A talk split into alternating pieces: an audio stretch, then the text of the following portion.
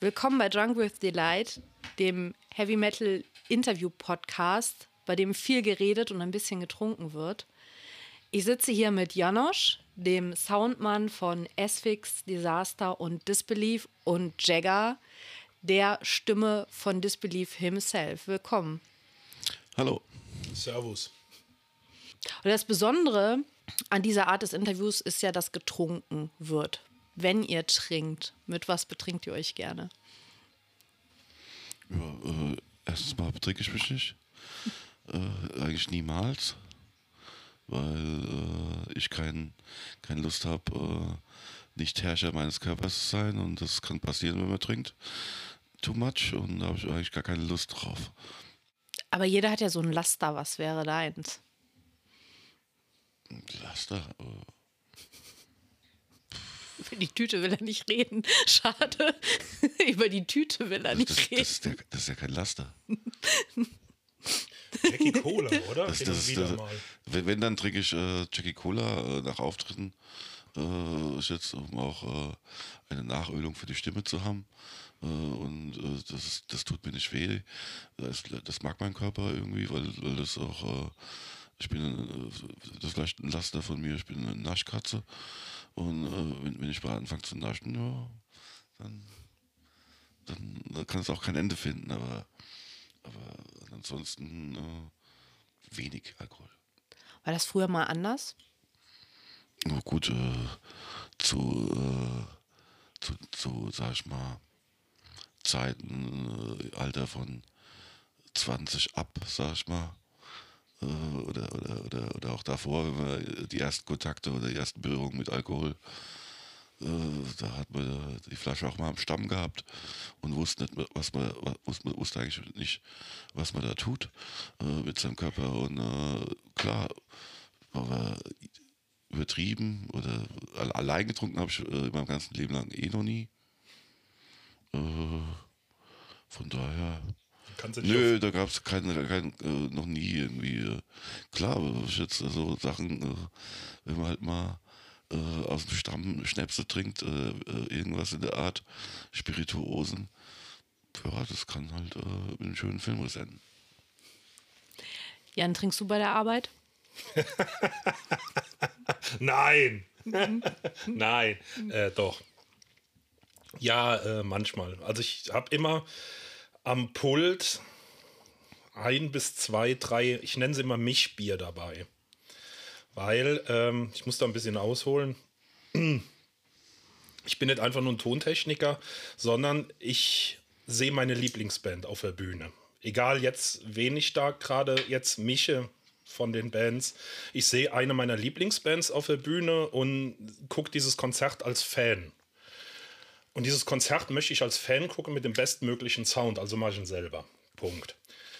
Ähm, und ja, Heavy Metal Konzert ohne Bier äh, geht gar nicht. Aber vorher trinke ich halt so gut wie nichts. Vielleicht ein Bier, zwei Bier, weil der Job muss mhm. natürlich auch professionell erledigt ich habe auch mal gesehen, dass er schon drei Bier geschlappert hat vom Bist du der Einzige?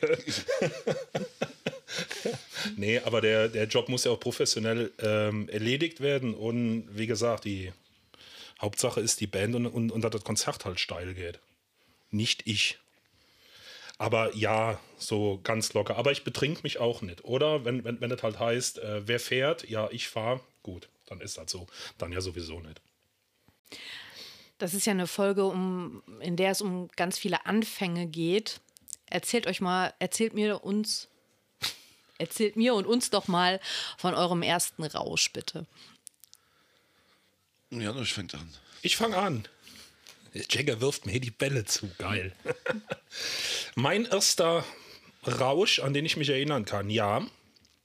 Ich komme hier aus der Eifel, aus so einem kleinen 600 Seelendorf. Und äh, da werden ja immer, vor den Hochzeiten werden ja Polterabende gefeiert.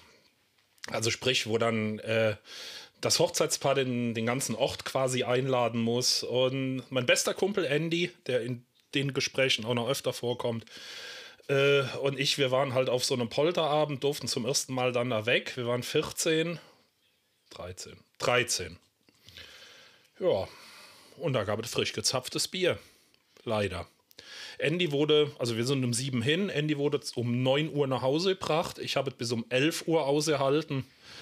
Aber so schlecht ging es mir mein ganzes Leben lang nicht mehr danach. Also, wir haben alles gerockt. Ich habe auch noch neben, ich habe da auch noch neben Buffet gekotzt und so, so Aktionen auf so einem hochheiligen, ja, der Heavy Metaler halt. Ja, bei mir war es äh, ein äh, Kanasterabend meines meiner Eltern, wo ich äh, nachts äh, irgendwie aus meinem, aus meinem Zimmer raus bin, ins Nebenzimmer, ins Esszimmer, wo da meine Eltern mit einem anderen Pärchen äh, Kanaster gezockt haben und dann irgendwann das Ganze beendet war, aber noch ein Reigen voll von äh, offenen Flaschen, die noch, äh, auch noch gefüllt waren, auf den Tisch stand. Äh, das war vielleicht sieben und acht oder sechs, keine Ahnung. Und äh, ich nichts Besseres zu tun hatte, als alle Reste auszusaufen und dann neben dem Kanastertisch zu liegen. Aber das war meine erste, aber davon war ich aber nichts mehr. Das wurde mir nur erzählt. so, so die ersten, die ersten, sag ich mal, Kontakte, offensichtlich, wo man es drauf angelegt hat, Alkohol zu trinken, kann ich mich erinnern. Das war äh, einmal im Jahr gibt es bei uns, da wir ein, äh, wo ich herkomme, ein Weingebiet sind, gibt es einmal im Jahr ein Winzerfest, was über drei Tage geht. Und da haben wir uns dran ergötzt, bei dem Skistand äh, mit äh, Korken auf Sektflaschen zu schießen, auf Ringe, die auf Sektflaschen standen zu schießen und wenn die dann um, die, um den Flaschenhals gegangen sind, hast du dann eine Sektflasche bekommen, eine Piccolo-Flasche und dann haben wir uns dann hinter dem Stand dann, äh, diese Flasche hinter die Binde gekippt und offensichtlich Alkohol getrunken und waren ganz stolz. Und ähm, der nächste Anfang, der jetzt ein bisschen ähm, anders verlaufen ist als gedacht, ist das Release eures Albums. Also ähm, das, wir unterhalten uns darüber eigentlich eher in einer Endzeitstimmung.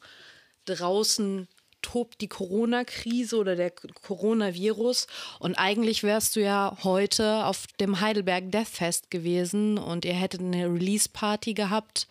Ähm, ja, erzähl uns mal ein bisschen ähm, über das Album und wieso das gerade eigentlich zum Thema passt war alles äh, anders da geplant, äh, wie es jetzt gekommen ist, natürlich.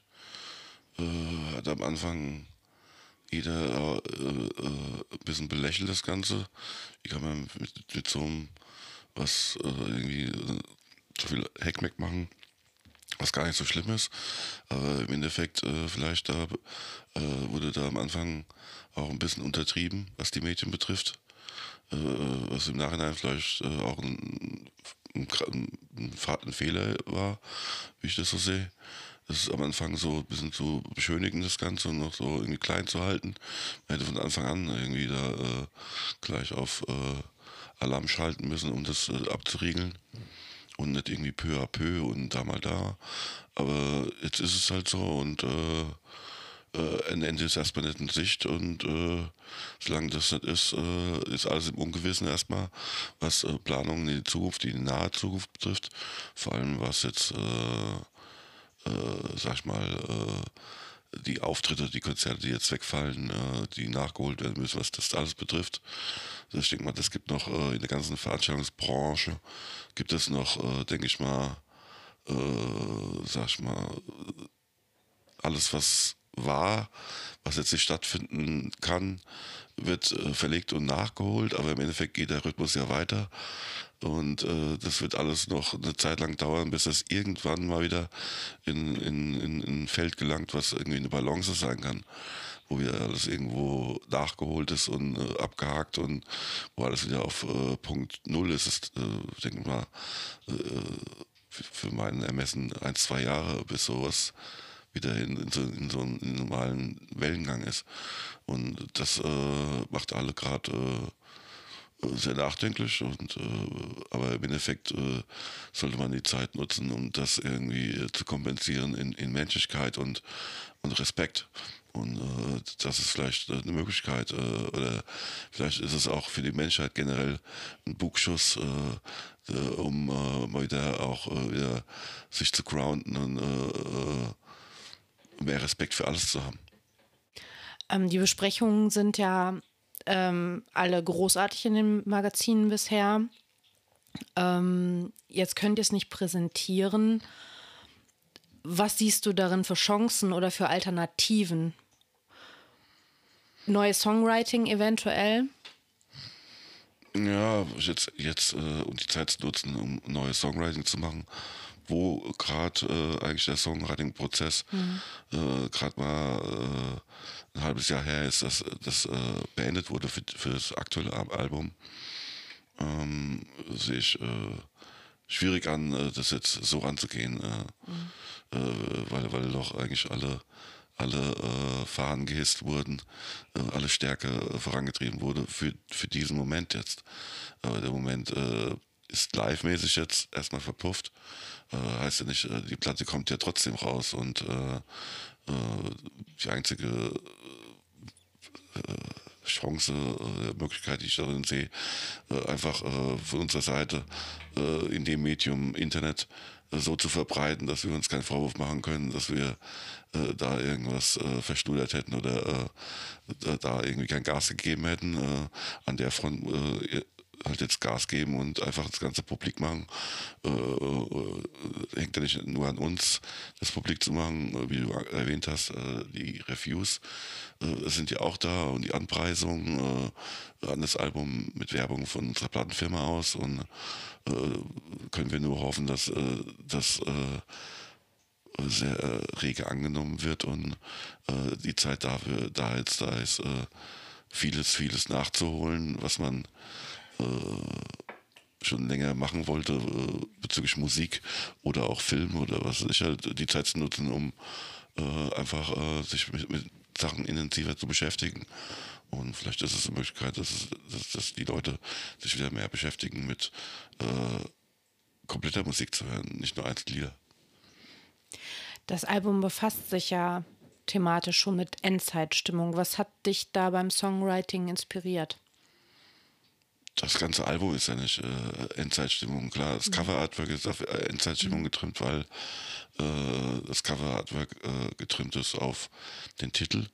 Und der Titel äh, ist äh, auch jetzt nicht eigentlich auf der, der, Titel The Ground Collapses bezieht sich nicht eigentlich nicht auf Endzeitstimmung in dem Sinn, sondern ist eher als ein Pro-Natur-Song zu sehen, wo, wo, man den Respekt gegenüber der Natur äh, äh vernachlässigt, äh, generell von der Menschheit gesehen und äh, von der Industrie oder von, von allem wird die Natur nur ausgebeutet und vergewaltigt.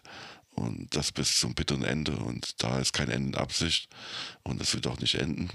Und ähm, irgendwann kann es sein, dass äh, die Mutter Natur sagt, äh, hier ist Schluss mit lustig. Jetzt äh, sag ich mal den Menschen, äh, zeige ich ihm, äh, wie klein er eigentlich ist, äh, noch kleiner. Und, ja, das äh, passiert ja gerade. Das, äh, gut, das ist ja äh, wer weiß, wo, woher das Ganze rührt. Das Ganze kann auch ein Terrorakt sein. Klar, kein, kein äh, Ding. Es kann auch in die Welt gesetzt sein vom Menschen. Und äh, wie, der, wie, der Mensch, wie man den Menschen kennt, kann man sowas eigentlich auch nicht ausschließen.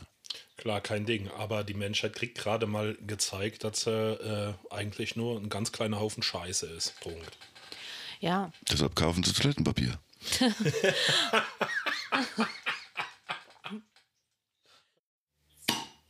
Jawohl. Hier wird getrunken. ja, einer muss ja. ja wie bei Live-Konzerten, immer nur drei Bier, ja.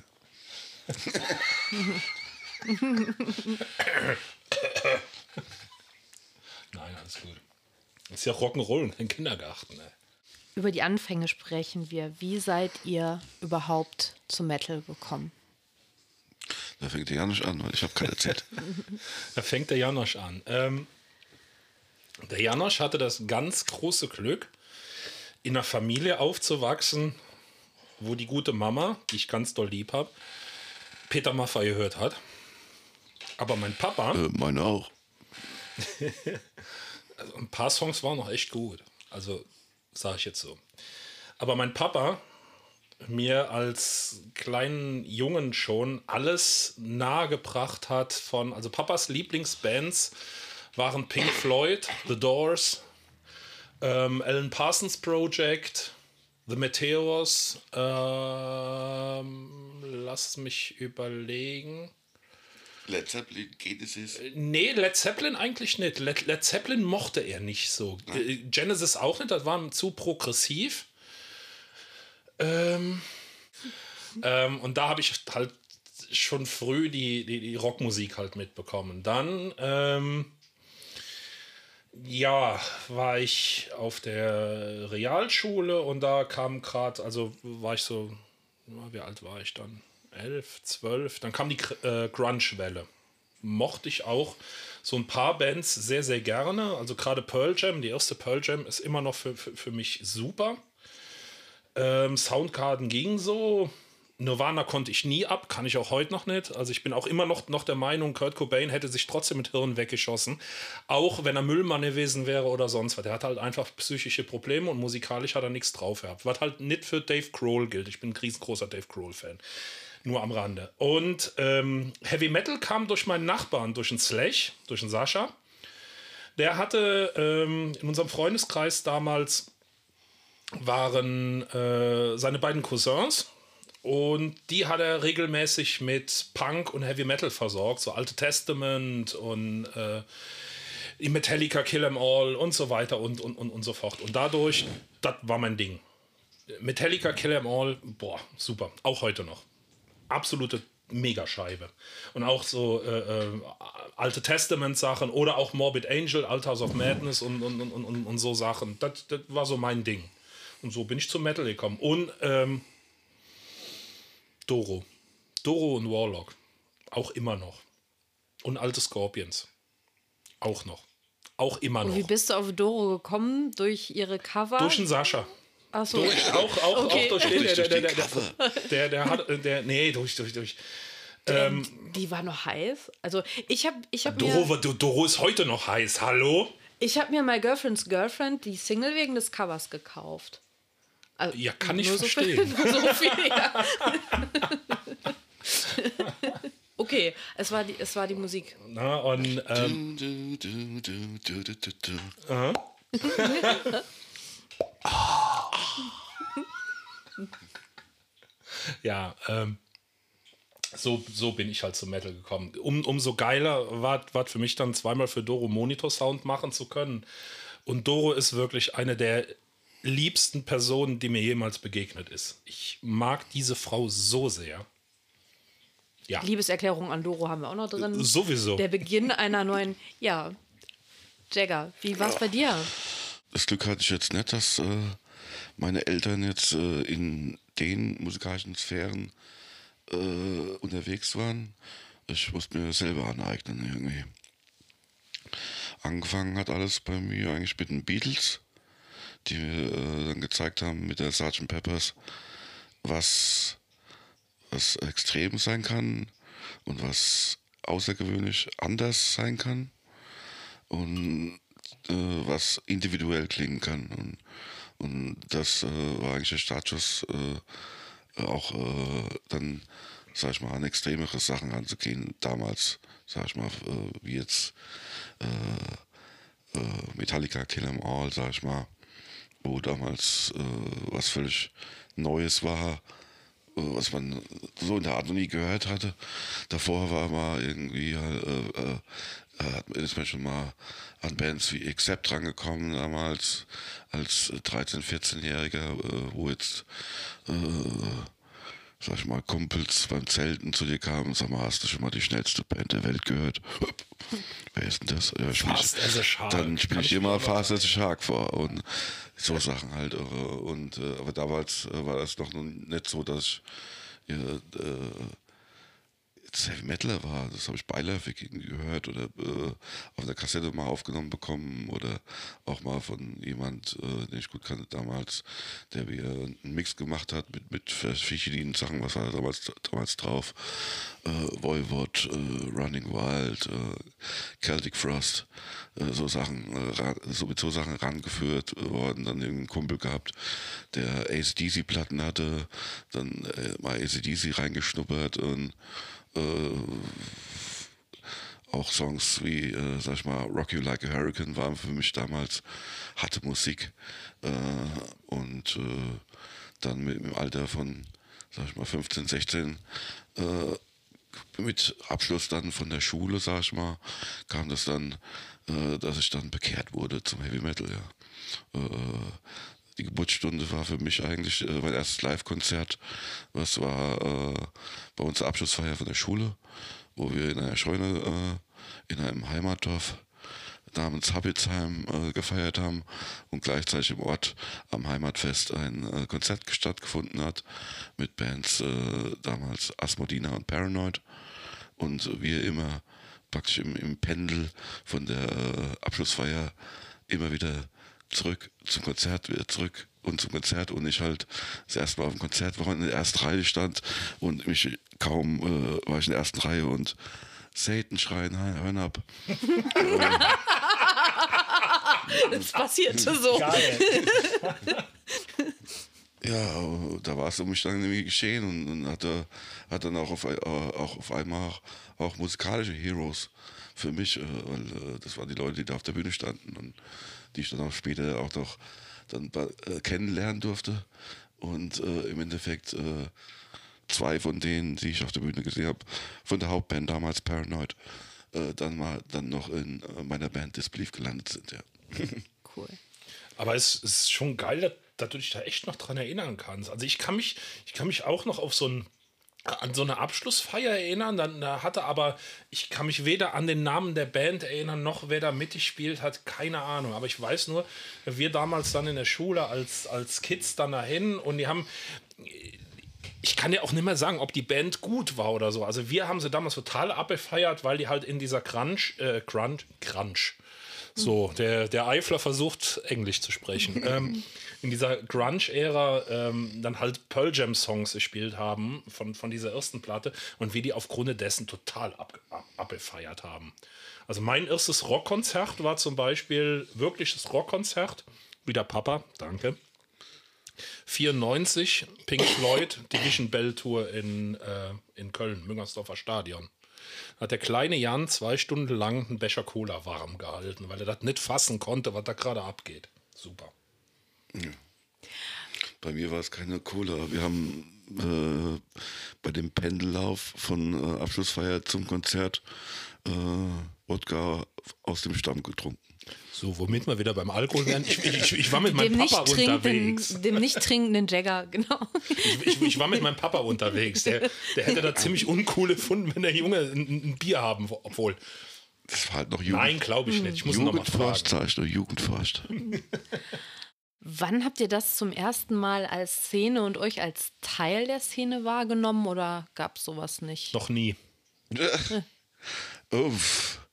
Äh, bei, bei mir war es dann äh, eher äh, dann der Zufall, da, dadurch, dass ich äh, ähm, einen äh, Klassenkameraden hatte, der auch äh, da äh, sich äh, praktisch äh, im Begriff war, Heavy Metal praktisch zu seinem äh, zu machen, äh, mich da ein bisschen mitgezogen hat damals, äh, sag ich mal, hatten wir in der, in der, in der Schule, hatten, hatten wir im Kunstunterricht hatten, äh, immer die Chance, dass jemand äh, bestimmt hat, wer die Musik macht, äh, wer die Musik bestimmt, weil im äh, Kunstunterricht wurde Musik gehört äh, per Kassettenradio. Geil. Und äh, dann lief auf einmal beim, beim äh, Kunstunterricht äh, Creator Endless Pain äh, auch äh, und äh, Possessed. Und, äh, aber damals war das für mich, äh, äh, konnte ich mit der Musik nichts anfangen. Äh, das, war, das war einfach noch eine Spur zu hart für mich. Aber ich wurde eines Besseren belehrt, dass es genau das mein Ding war. ja. Also, wie gesagt, bei mir, ähm, ich sehe mich, also ich bin nie so rumgerannt mit, mit, mit Kutte, Aufnähern und, und, und, und so. Also wenn, wenn, wenn ich mir zum Beispiel die, die, die, die Szene, die ich halt auch sehr mag, in Koblenz angucke oder so, die ganzen Hellbangers und äh, die ganzen Jungs, die, die da halt mitmischen.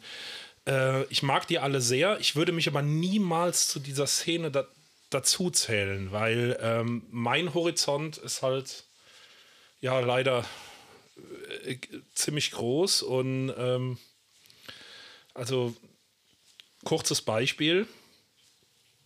ähm, ich mag Billie Eilish total. ist jetzt. Billy Idol? Nein, Eilish. So eine kleine 18-jährige, vier Grammys gewonnen und äh, super stranges Video. Super, die Kleine. Total gut. Bin ein bekennender Fan von Lady Gaga. Absolut. Und deswegen, lasst mich aus der Szene raus. Ich mag alles super, aber ich habe auch meine Schattenseiten. So redet er jetzt, aber mit 14 hat er bestimmt anders geredet. Ja, Ja. aber da habe da, da, habe ich aber auch schon andere Sachen immer, im, immer gehört noch zwischendurch. Also da, da, da fand ich auch schon ähm, meine Kumpels, die noch nie so mit Heavy Metal und mit diesem ganzen Kram so ganz viel am Hut hatten, hatten haben mich auf einem Bizarre Festival in Köln irgendwann mal haben mich abends in irgendein Zelt geschleppt, wo Faceless gespielt haben, live. Das war der Oberhammer. Das war der absolute Shit. Das war der absolute Oberhammer. Wo du meinst, eine, eine Techno-Band irgendwie, jetzt mal Techno in Anführungsstrichen, ähm, die bringen live nichts. Der Hammer. Mit 13 Leuten auf der Bühne, super. Absolut brillante Musiker, so war das halt. War aber auch ein, äh, ein Zeitgeist, halt, oder? Ja, klar. Gerade, gerade diese Band war ein Zeitgeist. Auf, auf jeden Fall. Und, und deswegen so, also ich habe so, ein, ich hab so einen ganz weit, weiten Horizont. Also ich kann auch mit, mit ganz vielem ähm, brutalem Death Metal, Black Metal oder so, ähm, kann ich nichts anfangen. Mit anderen Sachen aus der Sparte wiederum doch. Aber es muss mich irgendwie berühren. Muss, muss, muss mir irgendwie, dann, dann kann das noch so brutal sein, dann, dann muss, eine, äh, muss irgendwas drin sein, wo ich sage, yo, that's the shit. Und dann alles cool. Hast du sowas, Jagger? Irgendwas, was man dir nicht zutrauen würde oder Konzerte, wo die Leute mit den Ohren schlackern würden, wenn sie wüssten, dass du da warst? Ja, wie jetzt, äh, äh, zum Glück äh, habe ich die Band noch jetzt gesehen äh, und äh, war zum Zeitpunkt, wo das mit dem Corona nicht so äh, war, es noch am Anfang äh, in Dortmund in der Westfaler Halle vor, wann war es gewesen? Äh, äh, sechs Wochen her, glaube ich, äh, Deichkind. Das äh, hat mir sehr gefallen, weil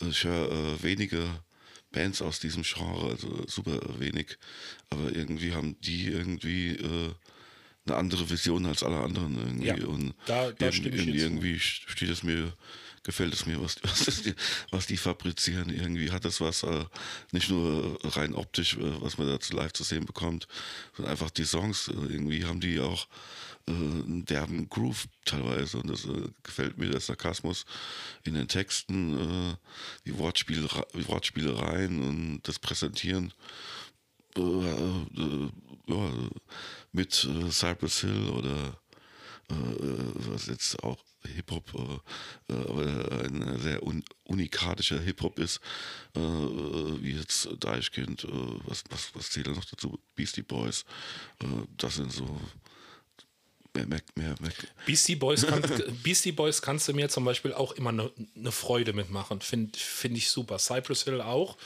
Und ich habe halt ähm, Freundeskreis. Freundeskreis finde ich auch immer noch äh, super Hip-Hop, weil intelligent. Und ähm, wie ich auch zu, zu dir schon mal, ich finde In- Intelligenz total sexy. Auf dem Deichkind-Konzert war ich auch schon mal. Das hat auch geknallt. Das ist auch abgefahren, die Show, die Ist die auch. machen. Ja, ja. ja, ja. Echt cool, war ein guter Erfahrungswert. Klassischer Werdegang wäre ja, man entdeckt den Heavy Metal und dann versucht man sich an einem Instrument. Habt ihr dann versucht, ein Instrument zu spielen? Oder habt ihr Instrumente in eurer Kindheit gespielt? ja, der Jan Jonas weiß, worauf ich hinaus will. mal, ich denk mal äh, jeder äh, hat erst mal in der Schule äh, gezwungenermaßen äh, an der Flöte rumgejapst. äh, der, eine, Ja. Der eine besser, der andere weniger besser. Ich kann mich, Ja. doch, gut, ich kann mich doch gut daran erinnern, an einen guten Klassenkameraden. Nun, Hubert, bist du dran mit dem Flöten von dem, von dem Lied. hieß, hieß, hieß der wirklich Hubert Jäger? Er hieß Hubert. Die arme Sau. Den, den Nachnamen sage ich jetzt nicht, aber ist, egal, ist egal, aber die Ja. arme Sau. Weil die arme Sau hat, äh, das Einzige, also die Reaktion war, dass er in einem Weinkrampf, dass er ein Weinkrampf geendet ist und, und mit der Aussprache, ich, ich konnte es doch nicht. Warum Ja. gerade ich? Aber Jagger hast du dich nie an der Gitarre oder sowas, ähm, wenn man dann. Oh, hast du mal was versucht? Klar, aber ich jetzt, äh, meine Eltern haben mir auch mal eine, eine, eine Wandergitarre geschenkt. Aber ich, oder auch, äh, ich habe mal einen Fimmel gehabt, äh, ich brauchte unbedingt mal ein Keyboard. Äh, habe ich dann auch bekommen. Aber im Endeffekt äh, habe ich nie die Konstanz hinbekommen, da wirklich eine Initiative zu ergreifen, das wirklich den Drang danach, dieses Instrument zu lernen. Das äh, war nie ausgeprägt. Ich war ja äh, in, meinem, in, meinem, Leben ein Sportler. Das hat mich ausgefüllt und äh, äh, der Drang danach, ein Instrument zu spielen, war nie so ausgeprägt, dass ich es auch gemacht habe. Was hast du für Sport gemacht, der dich ja ausgefüllt hat? Äh, damals habe ich drei Sachen gleichzeitig gemacht: Leichtathletik, Fußball und Handball gleichzeitig. Und dann äh, hat Justin, äh, klar geht es sich auf Dauer, drei Sachen gleichzeitig zu machen, aber im Endeffekt hat er äh, Mannschaftssport entschieden und das war Fußball dann. Ja. Warum hast du aufgehört? Aufgehört wegen der Musik. Ah, okay. Aufgehört wegen, wegen Disbelief. Äh, äh, Fußball habe ich mit Leidenschaft betrieben, aber im Endeffekt dann irgendwann als Opfer äh, äh, hingeben müssen, aufgeben müssen, weil äh, wenn du was machst äh, und willst, willst das hundertprozentig machen, dann hat es erwiesen, dass auf Dauer geht nur eins und du musst irgendwas vernachlässigen bist, äh, vernachlässigen von beiden. Und wenn du ein Mensch bist, der das nicht kann, dann musst du es leider aufgeben. Dein Verein ja. heute? Was? Hast du einen Verein? Ich, ich spiele äh, immer noch aktiv, äh, aber äh, habe jetzt äh, aktiv, äh, ich habe jetzt schon eineinhalb Jahre nicht mehr trainiert, aber äh, jetzt bin ich mittlerweile bei den alten Herren gelandet. Hast du denn, hast du irgendwie einen Verein, den du guckst, so Bundesliga oder so? Ach, ich bin eigentlich kein, kein Fan, äh, da bin ich auch ganz froh drum, von einem Verein äh, da irgendwie mitzufühlen und mitzuleiden mit einem Verein, das, das wäre too much für mich. Äh, von daher bin ich da neutraler Sportbeobachter und erquicke mich an gutem Sport. Jan, wie war es bei dir mit den Instrumenten? Erzähl. Ähnlich wie Jagger mit, mit, mit der Blockflöte startet.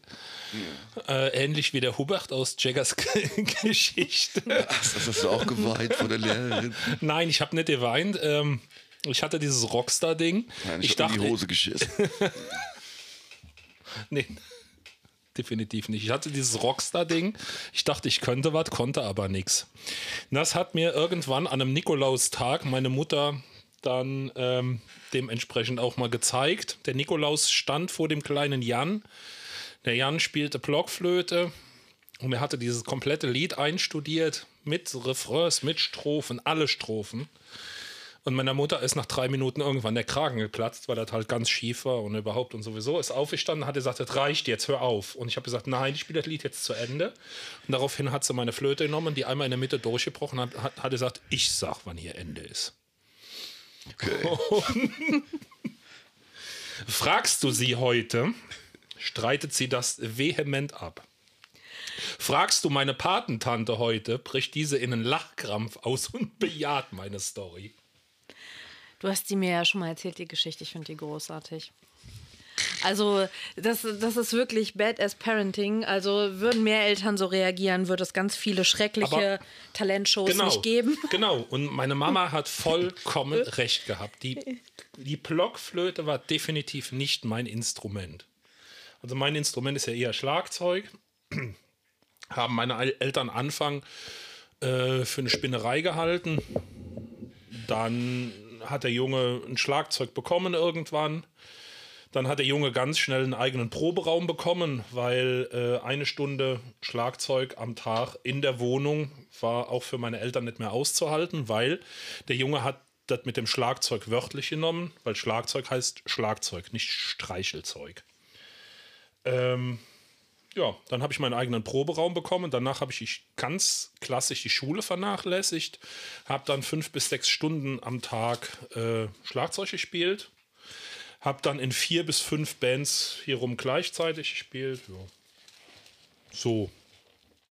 Jagger, wie hast du gemerkt, dass deine Stimme was kann? Dass du ein guter Sänger werden würdest? Das war äh, eigentlich keine Absicht, äh, äh, Sänger zu werden. Äh, äh, wie, ich schon vorhin gemeint habe, mit, mit, meinen Klassenkameraden damals war das so gewesen, äh, dass wir alle ein Fable für Heavy Metal hatten und daraus hin auch der Drang bestand damals, irgendwie Teil der Szene zu sein. Und damals haben wir äh, uns zu dritt zusammengetan und haben ein Fernsehen gegründet, um äh, Teil, erstens Teil der Szene zu sein und äh, Kontakt mit den Bands zu haben, um äh, um natürlich auch äh, Neuerscheinungen äh, zu bekommen, Demos zu bekommen von den Bands auf, von der, aus der ganzen Welt damals.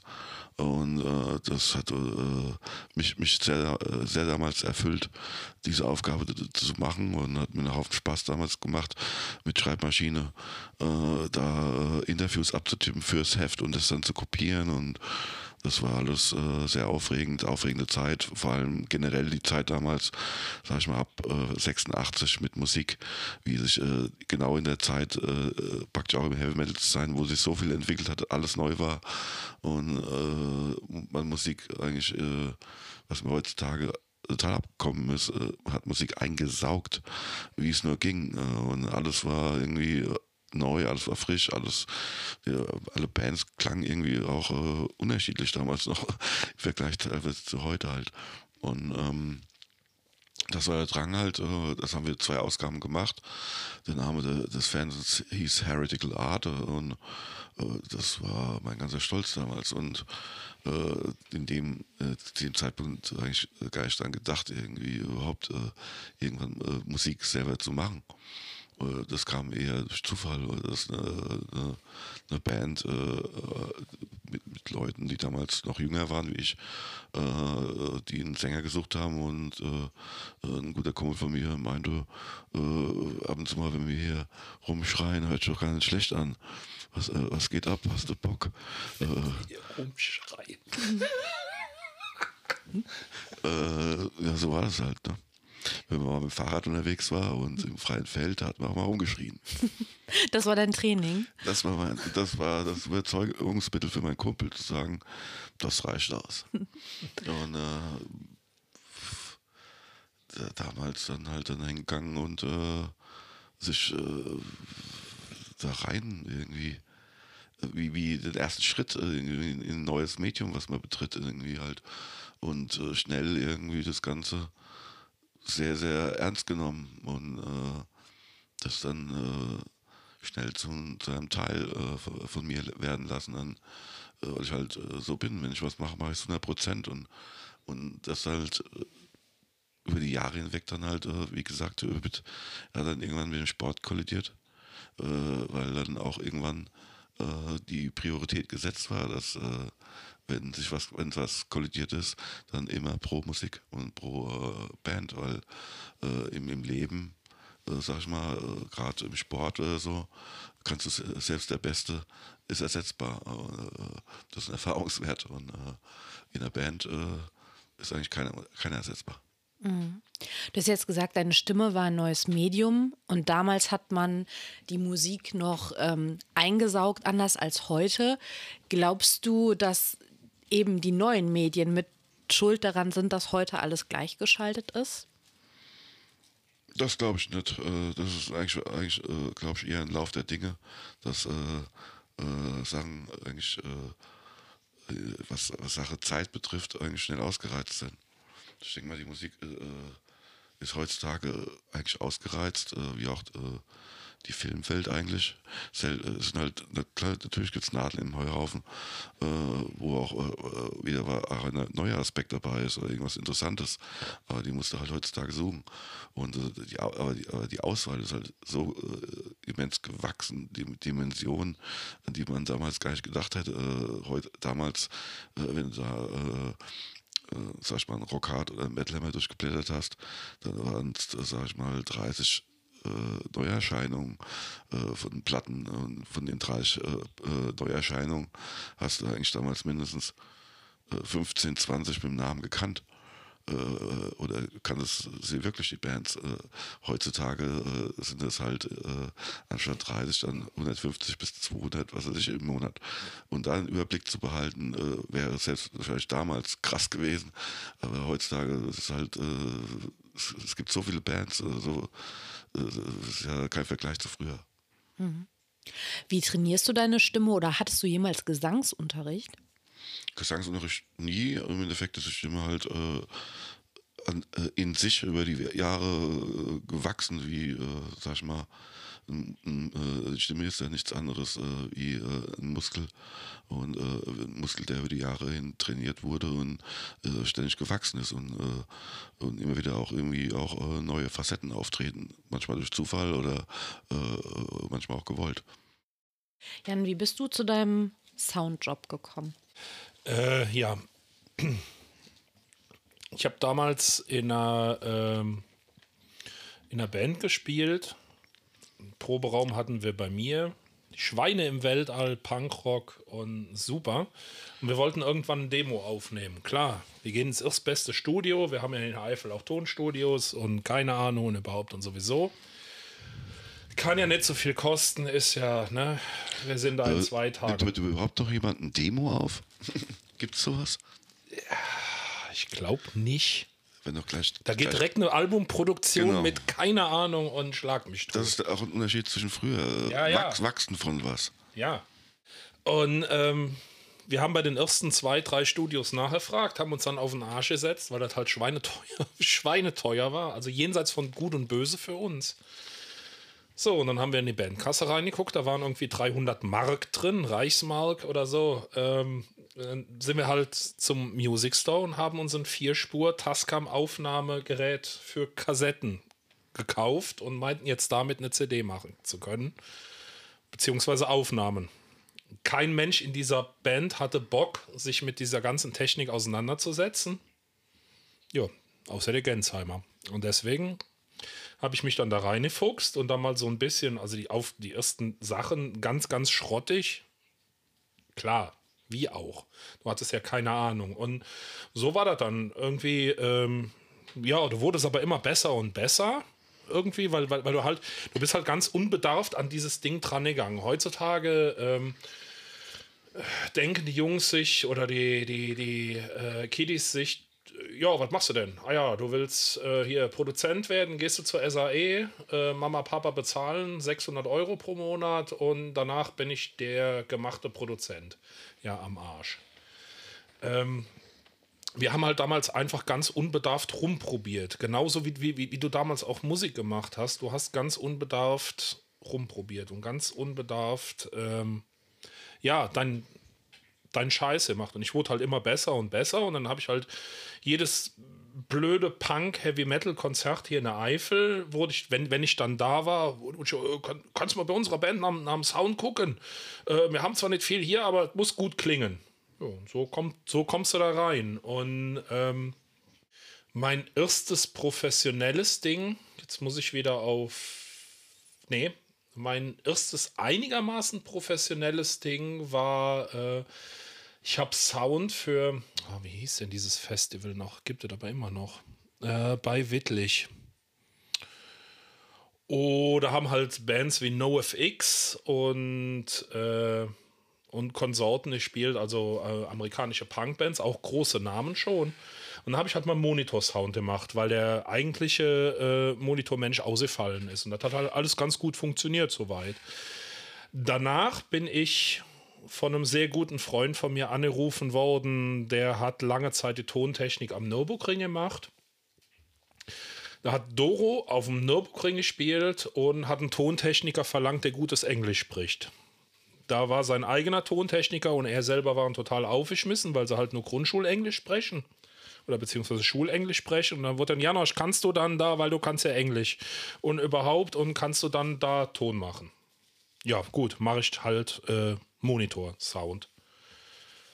Dann habe ich direkt mit, äh, mit äh, Doro, habe ich da Monitor-Sound gemacht. Die Doro-Leute waren so zufrieden mit mir, dass sie mich direkt drei, für drei Wochen, vier Wochen später auch für die äh,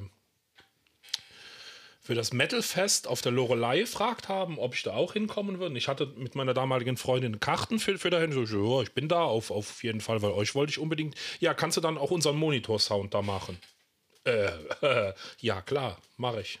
Weißt du, dann sagst du auch nicht nein, sondern du machst einfach. Ja, dann habe ich da noch einen Monitor-Sound gemacht und äh, ja, Ich glaube, wenn man da einfach ein paar Schlösser geknackt hat, ne, dann Eben, bist du das, drin. das, das, Ja. das ist so, ähm, war ja ähnlich hier bei, bei, bei Disbelief. Disbelief haben auf dem, ähm, Gute Zufälle halt.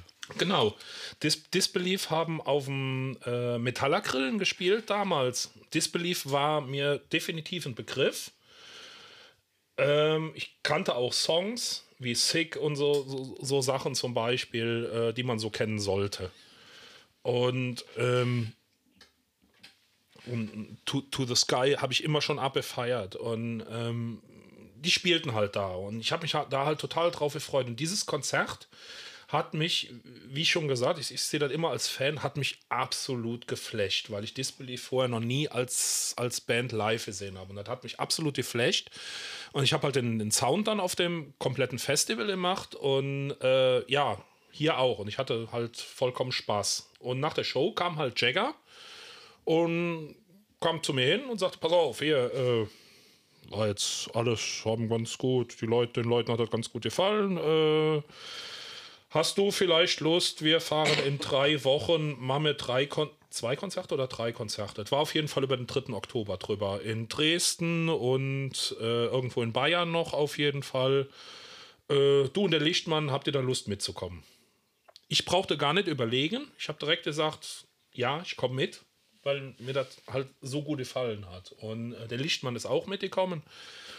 Äh, der Lichtmann muss allerdings von dem ganzen Kram leben. Ich muss nicht von dem ganzen Kram leben. Und deswegen hat das wahrscheinlich auch dann so gut geklappt, weil der machte, ist dann halt auch einfach noch, entweder du machst einen Job oder du machst das mit Herzblut. Das ist auch so, äh, auch, finde find, find ich auch immer ganz wichtig. Also, Ja. äh, äh, ja, keine Ahnung.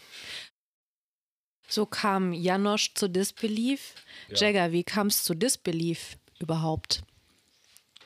Zu, zu der Konstellation. Ja, genau, zu der Band.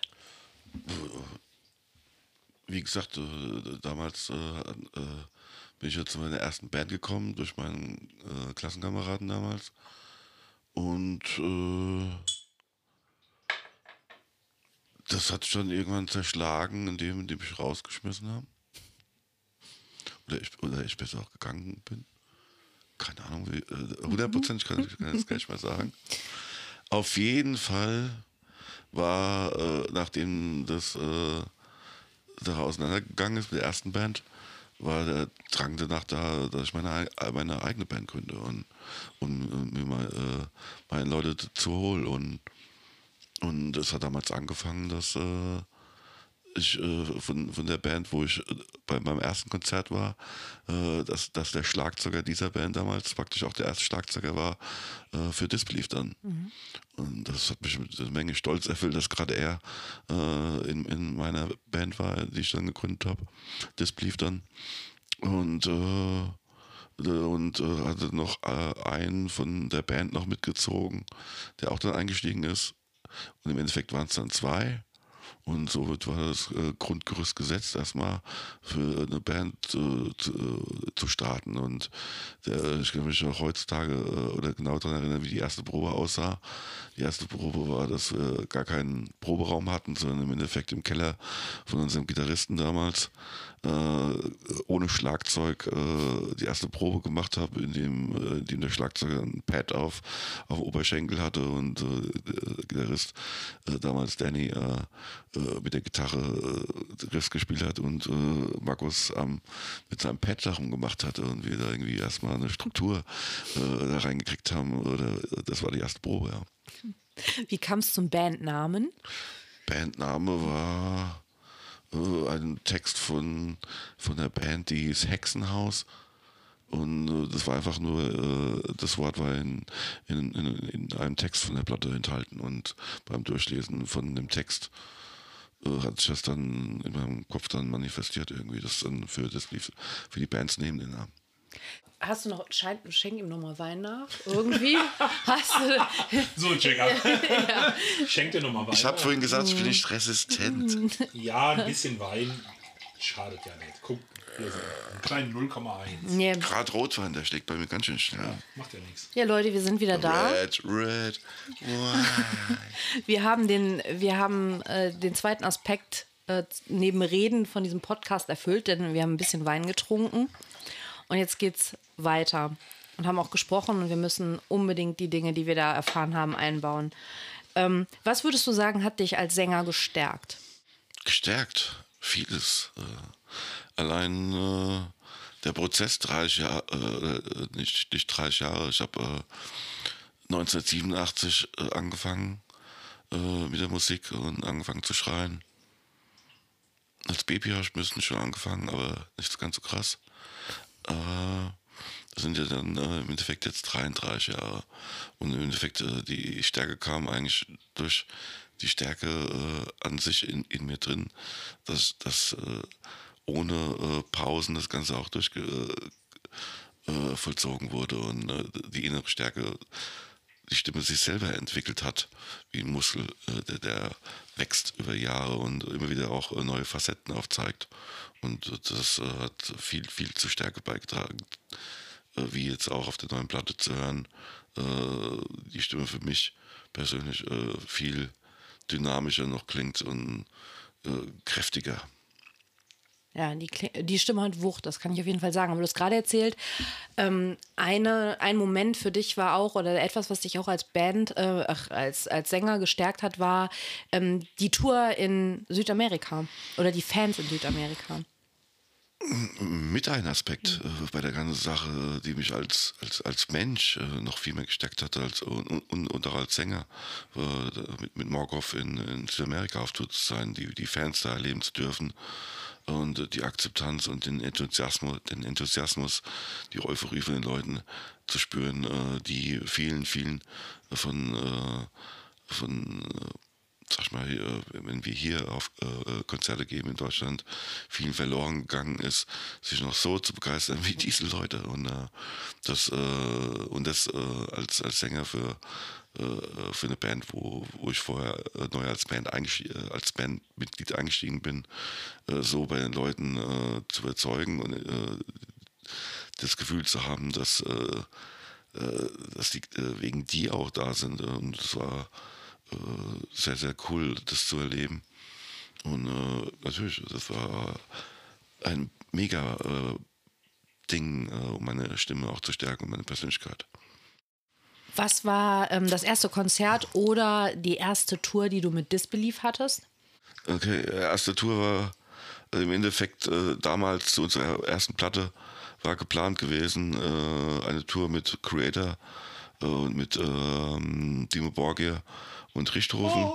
Äh, sieben, sieben Wochen durch äh, Europa äh, mit allem drum dran, Spanien, Portugal, Griechenland äh, äh, und ähm, dafür war damals auch äh, mein, mein damals habe ich noch reell gearbeitet, nicht als Selbstständiger, sondern als Arbeitnehmer und war zu einem Zeitpunkt auch schon im fortschreitenden Jahr äh, nicht möglich, das zu fabrizieren mit normalen Urlaub und normalen Urlaubstagen und äh, einzige Möglichkeit wäre damals gewesen, äh, einfach äh, unbezahlten Urlaub was äh, damals in einem Betriebsrat äh, angesprochen wurde und äh, verneint wurde, was äh, zur Folge hatte, dass klar war, ich bin auf Tour, alles andere ist mir scheißegal, findet eine Lösung, ich bin auf Tour. Und äh, hatte dann zur Folge, dass ich einen Auflösungsvertrag bekommen habe, wo natürlich zugunsten des Arbeitgebers und irgendwo auch äh, dann mir versprochen wurde, ja, äh, Herr Jäger, äh, wenn Sie da Probleme mit dem Arbeitsbeamt, Arbeitsamt dann bekommen wegen einem Auflösungsvertrag bezüglich äh, dann ähm, Arbeitslosengeld, dann unterstützen wir Sie und kümmern uns, uns darum und dass das alles schnell vonstatten geht. Äh, ja, nette Sache. Äh, dann war es so gewesen, dass äh, die Tour äh, dann eine Woche bevor es losgegangen wäre, ab, abgesagt wurde. Das war damals nicht eine Woche, war ein längerer Zeitraum, glaube noch äh, zwei Monate, wo es gewesen wäre, drei Monate. Auf jeden Fall wurde, wurde dem Veranstalter irgendwie, äh, hat er irgendwie Muffenshausen bekommen und hat äh, das Ganze abgesagt. Äh, keine Ahnung äh, im Endeffekt, warum jetzt noch genau das damals nicht geklappt hatte. Auf jeden Fall, weil die Tour die war dann äh, ab Akt, äh, Akta, ad acta, äh, die Tour dann ad acta gelegt, ja. Und daraufhin äh, Job gekündigt, Tour nicht stattgefunden und Scheiße halt. Aber daraufhin basierend äh, hat unser Manager damals äh, kurze Zeit später darauf ähm, eine zweite Tour bekommen, eine andere Tour. Das war damals die Tour mit äh, Six Feet Under und mit Cody Front. Äh, anstatt sieben Wochen, drei Wochen. Äh, auch, aber auch durch Europa. Und äh, ein milder Ersatz damals für mich, aber auch, äh, aber im Endeffekt äh, der Start, äh, um die erste Tour mit Disbelief, um ein Album zu featuren und ein Erfahrungswert, den ich nicht missen will, möchte. Wie unterscheidet sich oder wie war es damals, ein Album aufzunehmen und wie ist es heute? Erzähl uns ein bisschen von den Anfängen bis zu dem, wie es heute für dich läuft und wie du dich dabei fühlst. Ja, damals äh, äh, klar hatte man schon vor den ersten Albumaufnahmen schon Erfahrungswerte gemacht, äh, indem man Studios besucht hatte, äh, wo man Demos aufgenommen hat damals. Äh, und äh,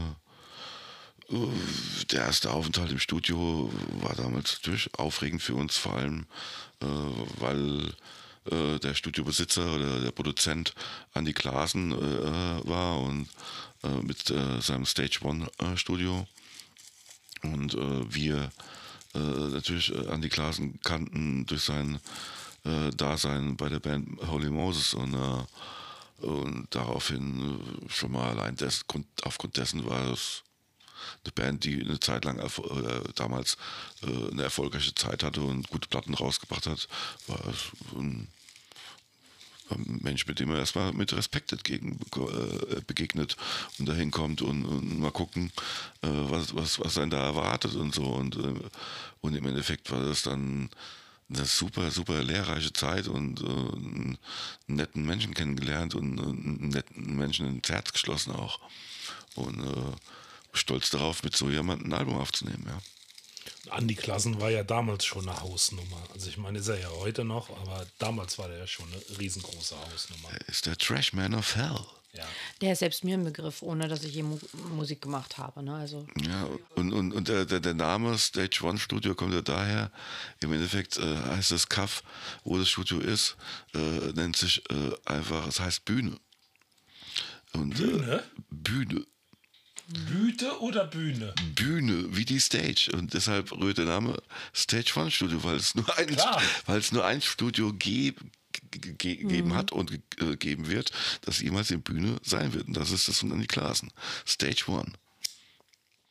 Sind eure Produzenten auch Psychiater? Äh, nicht immer. Aber manchmal kommt es zu Situationen im Studio, wo vielleicht, äh, was auch schon in der Vergangenheit bei Discliffe war, dass sich im, im Vorfeld irgendwie irgendwas äh, persönlich aufgestaut hat, äh, in, in der Band an sich, in sich, im Proberaum, privat, äh, was dann vor allem in der Band, äh, wenn man denkt, äh, man ist, sind, man ist Freund von jedem in der Band, was dann vielleicht direkt im Studio auch wirklich dann äh, dann sein wahres Gesicht zeigt, oder sein wahres Gesicht zeigen kann. Ist auch schon bei uns vorgekommen. Kann passieren, dann äh, sitzt der äh, Produzent dazwischen und du denkst dir nur, äh, wie, wie, wie peinlich ist diese Situation, diese Situation jetzt. Genauso eine Situation, wenn äh, ein Musiker 100% unvorbereitet ins Studio kommt und seinen Kram einfach nicht spielen kann und du einfach nur äh, im Boden versinken willst und dich schämst vor dem Produzenten, was du da für einen Musiker angeschleift hast ins Studio für die Band. klar gibt es so Momente, aber wie gesagt, oder äh, mittlerweile ist es so, dass äh, im Studio nur der, äh, jetzt bei dem, bei dem neuen Album war ich mit den Vocals im Studio, wie auch unser Schlagzeuger Fab, der sein Schlagzeug im Studio eingespielt hat, direkt äh, und äh, alle anderen Sachen wie Gitarren und Bass sind äh, von zu Hause aus aufgenommen worden, von unserem Gitarristen Dave äh, der das Equipment dafür hat und der es auch sehr gut gemacht hat und auch äh, die Modulation von unserem Gitarrensound äh, vollbracht hat mit dem Camper äh, Verstärker, mit dem wir praktisch den, den, neuen Sound, den neuen Gitarrensound von Disbelief kreiert haben. Ähm, das natürlich bringt das viele Vorteile mit sich im Studio nur zu sein mit zwei Leuten. Erstens mal äh, Studiozeit an sich. Zweitens, äh, wenn es außerhalb ist, äh, Hotelkosten für die Musiker, äh, vielleicht auch Nerven, keine Ahnung. Auf der anderen Seite kann man mit, mit solcher Art zu arbeiten im Studio einen Haufen Geld sparen und äh, ein niedriges Budget, äh, auch mit einem niedrigen Budget ein, ein gutes Produkt äh, im Endeffekt machen. Und äh, das sind viele Vorteile, die wären früher gar nicht möglich gewesen. Ähm, ja, jetzt kommt der Vorteil von meinem äh, Interview-Podcast. Man sitzt äh, lange zusammen und trinkt Rotwein. Und das haben wir jetzt auch getan. Und ähm, jetzt muss ich unbedingt zum Abschluss ähm, noch auf den Punkt von kleinwüchsigen pole-dancenden Menschen bringen. Weil der Jagger erzählte uns eben, wann er das einzige Mal in seinem Leben einen Rock Rockstar-Wunsch hatte. Bitte wiederhole das doch nochmal. Wann war der Zeitpunkt, an dem du das, äh, wann war der Zeitpunkt, an dem du das äh, einzige soll, Mal. Soll es das wirklich sagen? Äh, okay, ähm eben wurde kurz, äh, habe ja kurz gesprochen und äh, da war mal eine Situation äh, mit, äh, wie mit äh, Morgoth und Incantation auf Tour waren. Äh, Im Tourbus, äh, da kam mir der Gedanke äh, auf, da die Stangen, die da auch vorhanden waren im Nightliner, äh, doch anregen würden für einen Table Dance oder ein, was weiß ich, für Dance, Gogo Dance oder, oder, an den Stangen da. Aber im Endeffekt äh, sind die Stangen ja nicht so groß gewesen, der Nightliner auch nicht so hoch. Äh, Habe ich mir gedacht, äh, passend wäre dann doch nackte Lilliputanerin, äh, wäre wär ein bisschen exotisch. Das hätte mir Spaß gemacht, ja. In dem Moment äh, hätte ich auch 100 Euro Lok gemacht wie er eben so schön gesagt hat, das hätte er sexuell ertragen können. Was immer das Sowas, heißt. Äh, hätte ich sexuell ertragen können. Wobei das war ein sehr geiler Rockstar-Wunsch. Also, es ist auf jeden Fall cooler, als die braunen MMs irgendwo raussortieren zu wollen oder so. Oder ähm, wie ein Sänger einer sehr verehrten Band von mir immer oder beziehungsweise beim Dynamo irgendwann auf seinem Rider stehen hatte. Groupies zwischen 19 und 25, die interessiert sind in Politik, Geschichte und Sport und nur eine 5-Dollar-Fahrt vom Festivalgelände weg wohnen. So Leute, ähm, ich hatte sehr viel Spaß bei diesem Gespräch. Ich habe sehr viel gelernt und sehr viel Neues erfahren. Ich denke, das Konzept geht auf. Ich kann nur jedem von euch empfehlen, sich die neue Scheibe von Disbelief anzuschaffen. The Ground Collapses. Großartige Platte. Und ähm, ja, erzählt uns, was ihr von unserem Gespräch gehalten habt. Kommentiert, liked, alles, was großartig ist, teilt. Und ähm, wir hören uns alle hoffentlich und sehen uns vor allen Dingen hoffentlich in diesen Zeiten bald wieder. Bis dahin.